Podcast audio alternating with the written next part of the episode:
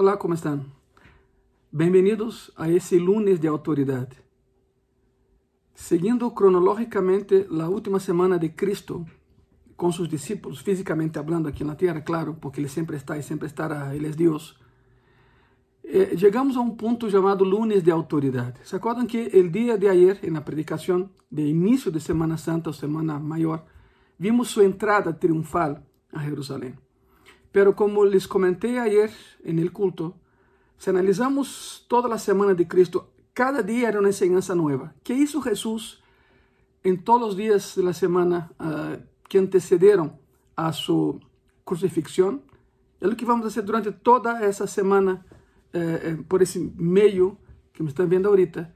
Y entramos a lo que es lo que se conoce en la iglesia tradicional, en, la, en la iglesia establecida por Dios como lunes de autoridade.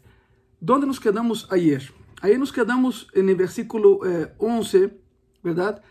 De Marcos. Marcos 11, versículo 11. E terminamos com isso ayer, mira. E entrou Jesus em Jerusalém e no templo, e havendo mirado alrededor todas as coisas como já anoitecia, se foi a Betânia com os doze. Vamos retomar hoje esse, esse aspecto da história. Jesus se vai a Betânia muito possivelmente a casa de Lázaro, porque era seu, amigo, se hospedava aí quando estava em Betânia. Betânia está muito cerca de Jerusalém, muito, muito cerca de Jerusalém. Por lo tanto, com lunes de autoridade. Quero que agarres tu Bíblia e vá comigo, por favor, a Mateus. Mateus, eh, capítulo 21, Mateus 21, estaremos analisando de versículo 12 a versículo 27, retomando, fazendo o link, a conexão com o que hablamos ayer com o que terminamos ayer. E a palavra diz assim: ponga muita atenção, irmão, irmã, amigo e amiga, porque uh, há muita enseñança nessa última semana de, de Jesucristo, antes de sua crucifixão. Miren isso. Mateus, versículo, Mateus, perdão, Mateus 21, versículo 12. Jesus entra a Jerusalém e sale, se hospeda em Betânia e ao dia seguinte regressa a Jerusalém. E aqui começamos. E entrou Jesus no templo de Deus outra vez regresó al templo, y echó fuera a todos los que vendían y compraban en el templo, y volcó las mesas de los cambistas y las sillas de los que vendían palomas. Versículo 13, y les dijo, escrito está, mi casa, casa de oración será llamada, mas vosotros la habéis hecho cueva de ladrones. Originalmente, quando o templo foi construído, o primeiro templo e o segundo templo, não havia átrios, todos estavam juntos. Pero quando Herodes, el grande, reconstrui o templo, lo hace a sua maneira. A sua maneira. Então, divide eh, o templo em quatro, quatro átrios. Um átrio eh, reservado a los gentiles, ou seja, los não judíos. Pero os judíos haviam transformado esse átrio em um tianguis. Para que tenham uma ideia, em um tianguis. Então, aí se vendia de todo. De todo. Claro que quando esse átrio de los gentiles se llenó de algo que não eram gentiles, os gentiles que queriam buscar a Deus não podiam entrar, não podiam estar. E por isso o enojo do Senhor Jesus. Algo muito curioso aqui, miren isso. Uh, átrio, o lugar onde vendiam, se chamava Hieron. Hieron em grego, que é o átrio de los gentiles, reservado a los gentiles. Pero aí se llenou de cabañas e tiendas e tiangues e era um era um caos. Os gentiles não podiam entrar. Jesus faz algo fabuloso. Eh, com, la, o que havia sobrado de las cuerdas que os mercaderes levavam os animais para vender, Cristo hace um látigo, ¿verdad? Golpea a los animales, los animales salen y los dueños van atrás. Esa fue la manera estratégica que Jesús encontrou para sacar a los mercaderes. Sacou a mercancía e os mercaderes foram detrás de la mercancía. Así de sencillo es la inteligencia de nuestro Señor. Y el versículo 13 trae algo muy curioso. Dice, escrito está. ¿Dónde? Está en Jeremías 7, 11. Jeremías 7, 11 es casi lo mismo y dice que eh, esa casa que es mi casa, usted ha transformado en cueva de ladrones, dice Jeremías 7, 11.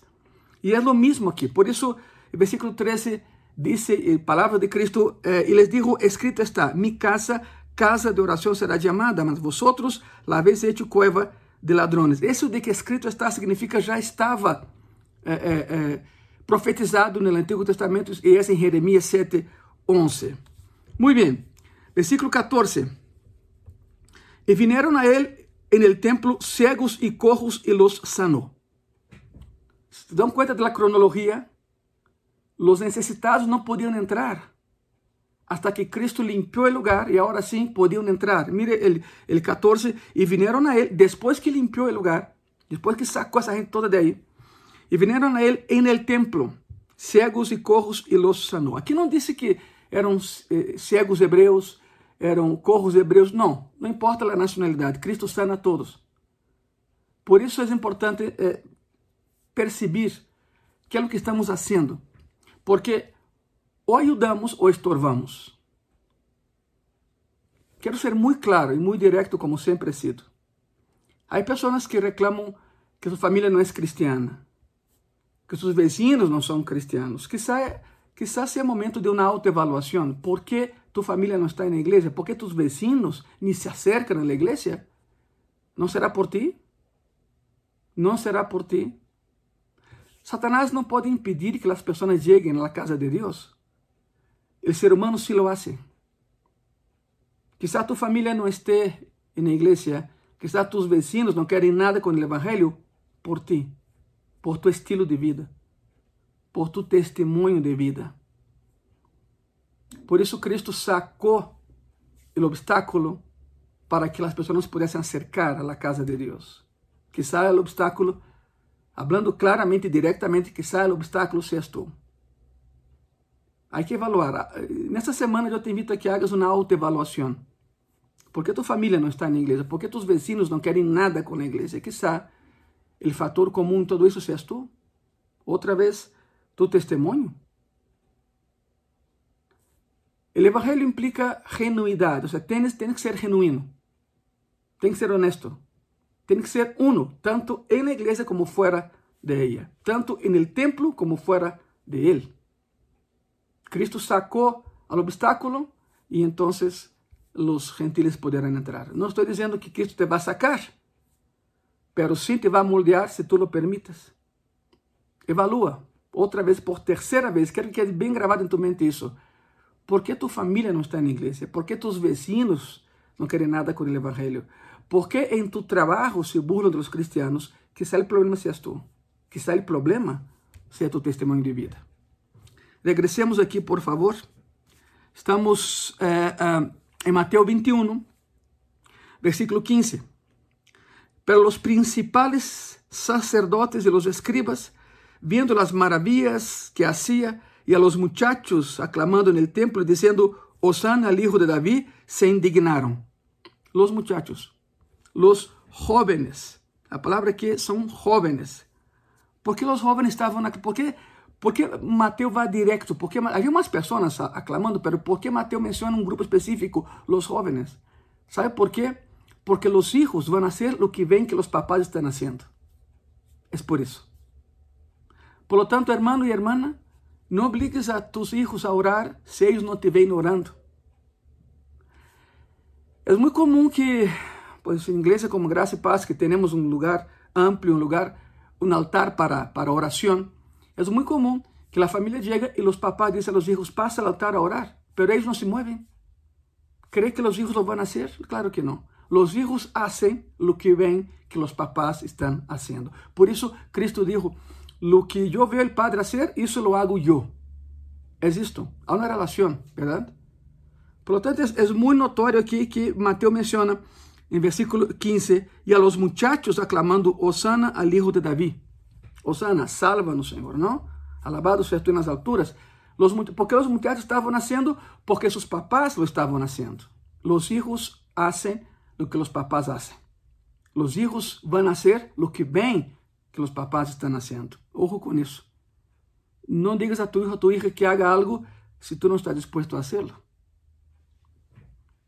Se indignaram los escribas, los fariseos, los que de ter poder religioso na época se indignaram, se indignaram de celos, porque a eles nunca, eles nunca foram aclamados assim e Cristo se lo foi. E lhe disseram, vamos ao, ao 16, não? E lhe disseram, ¿oyes lo que estos dicen? Y Jesús les dijo, sí. Nunca leíste, ahí va, de la boca de los niños y de los que maman, perfeccionaste la alabanza. ¿Sabe cuál es la palabra que se usa ahí? Alabanza honesta. Porque los niños son honestos. Los niños dicen las cosas como son, son niños. Tenemos que aprender de ellos. Hablar las cosas como son, pero claro, con amor, eso sí. Isso sim. Por lo tanto, o que Cristo está falando aqui é sejam honestos como os niños. Sejam puros como os niños. Isso indica honestidade. A perfeita alabança aqui significa honestidade de alabança. É alabar a Deus por o que Ele é, não por o que Ele hace. Temos que aprender de los niños.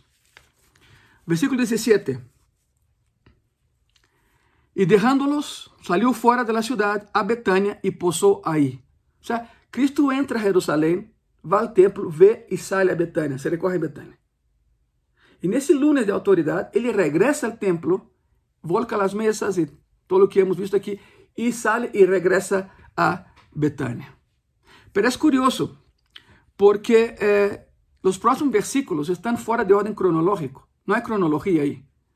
De versículo 18 al 22, isso sucedeu antes, em la madrugada, antes de chegar ao templo. O sea, significa que el 18 está antes del 12. Si tú preguntas, Pastor Angelo, ¿por qué entonces se colocaron en ese orden? Yo no sé, pero la Biblia dice que está en ese orden. Pero la Biblia no es cronológica, quiero que entiendas eso. Entonces los pasajes que vamos a leer a continuación, del versículo 18 al 22, sucedieron antes de que Cristo entrara al templo a volcar las mesas. Ok. Aclarando isso, sigamos. Versículo 18, estamos em Mateus 21. Mateus 21, versículo 18. Por la mañana, volvendo a la ciudad, tuvo hambre.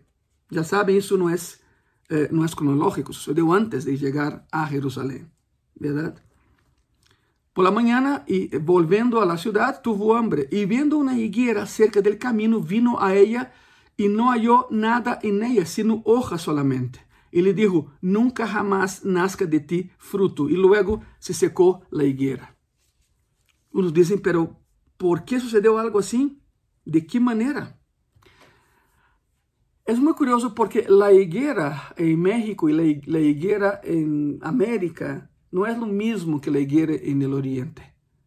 A higuera já é um árvore enorme e dá uma, e dá uma sombra eh, eh, frondosa as pessoas com o calor do deserto se metiam bajo a higuera para estudar a lei, para platicar. Vai pensar que é broma, pero para tomar café, porque já tomava café naquele momento, a cafeína estabiliza tu calor corporal e já não sudas tanto. Por isso, no deserto, os beduínos tomam café. Não sei se não sabias, pero bueno, é isto. A mim me encanta o café, vocês lo sabem. Pero isso é uma realidade. Não estou defendendo o café, é uma realidade. Por lo tanto, Jesús, indo a Jerusalém na manhã, com, sus, na madrugada, com seus discípulos, tuvo hambre e entonces vê uma higuera. La higuera muito frondosa e se acerca e voltea as hojas e não havia fruto, solo hojas. E diz: De ti jamás salga fruto. E de imediato a higuera se secou. Claro que os demás se quedaram assustados, assustados. La higuera que tem hojas, pero não tem fruto, são como os cristianos que aparentam algo, pero não lo são. E hablo com cristianos, não os del mundo. Hablo contigo. E sigue para mim também. Cristo viu uma higuera com árboles, eh, perdão, com hojas muito frondosas que parecia que havia fruto por detrás, pero não, é de puro cascarão. Cristo volteia e não encontra nenhum fruto. É isto, são os cristianos que tem muitas hojas, muitas hojas, pero nada de fruto. Nada de fruto. Fruto de arrependimento. Quais são os frutos que um cristiano deve ter? Bueno, vidas para Jesucristo, almas para Cristo, predicar a palavra, dar bom testemunho de que Jesus é o Senhor e Sanador. Esse é o fruto do cristiano. Para cristianos que têm puras hojas, nada sustancioso, não há nada atrás. Não há nada atrás. Se quita as hojas, não há nada atrás. Foi a enseñanza a seus discípulos. A higuera não tinha nada que ver com isso, simplesmente foi uma enseñanza directa a seus discípulos. Versículo 20. Vendo isto, os discípulos desciam maravilhados, como é que se secou em seguida a higuera? Respondendo Jesus, lhes dijo, De certo, os digo que se tiveres fé e não dudares, não só hareis isto de la higuera, sino que se a este monte dijeres, quítate échate en el mar, será hecho.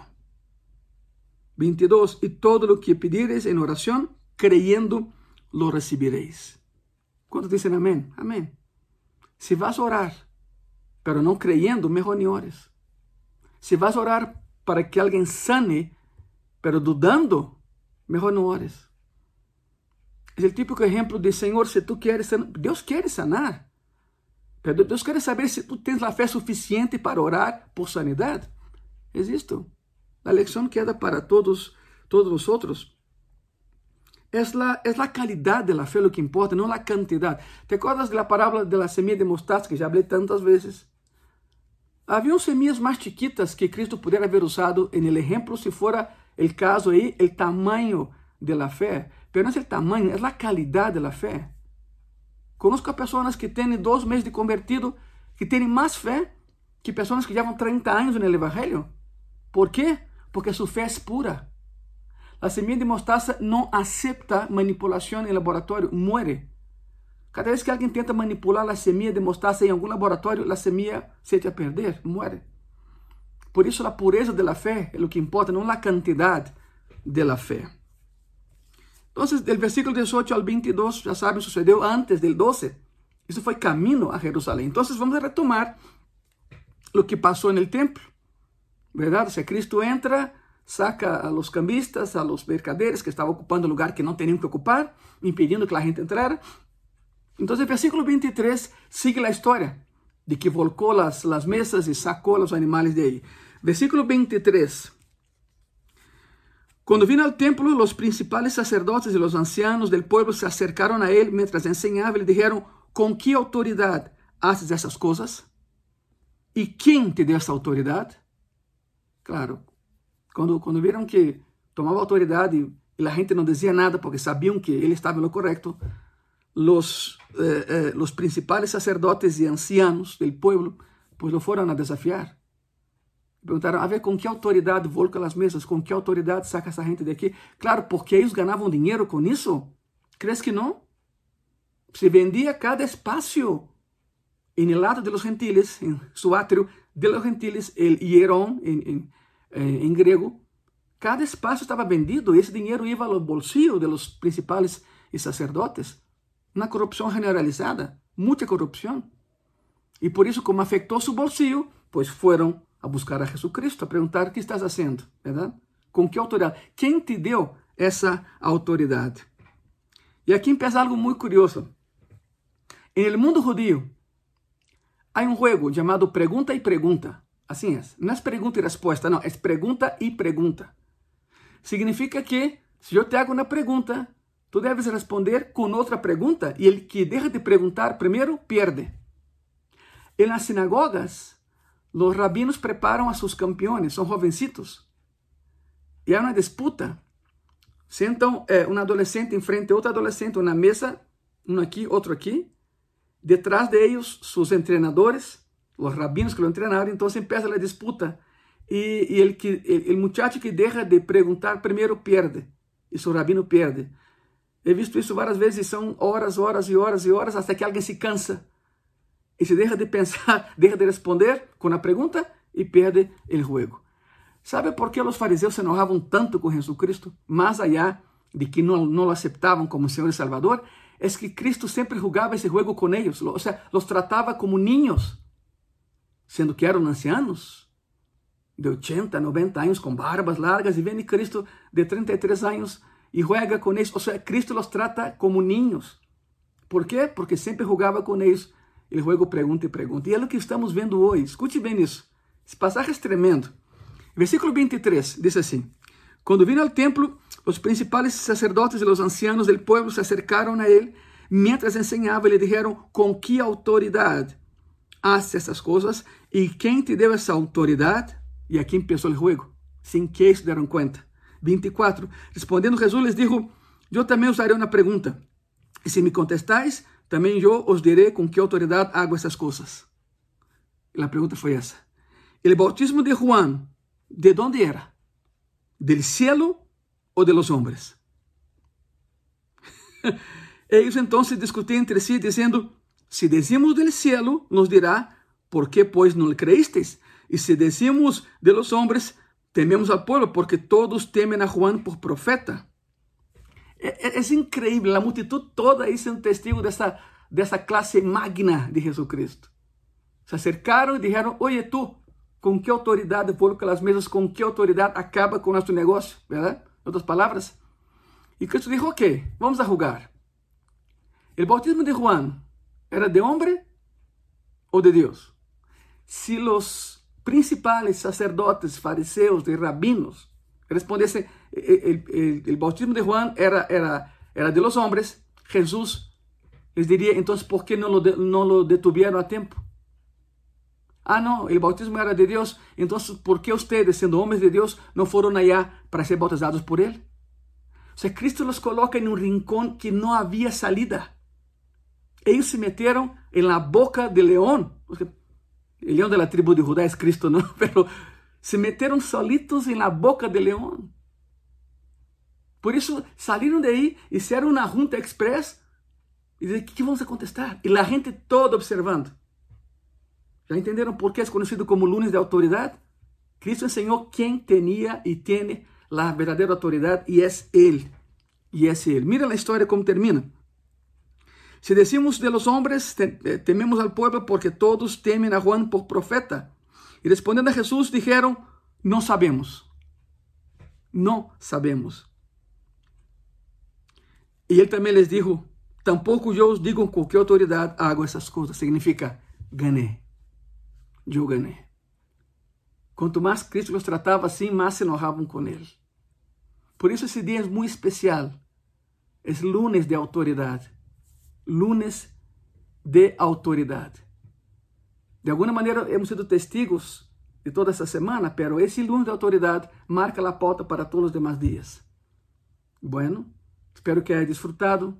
Mañana seguiremos essa história Mañana es martes de controversia, el mismo horario y aquí. Vamos a orar. Senhor Jesus, te damos las gracias por poder exponer la palabra una vez más, Señor. Sea con cada uno de nosotros, ayúdanos a entender mejor la palabra para que podamos vivir mejor la vida que tienes para nosotros, Señor. Llena-nos con gozo, con alegría. Si bien es cierto que ese periodo para muchos es un periodo de duelo y de tristeza para nosotros, que sabemos que estás vivo, Señor, Es un periodo de alegría, de gozo y de victoria. Gracias. En el nombre de Jesús. Amén. Amén. Muchas gracias. Nos vemos mañana, mismo horario. Que Dios te bendiga.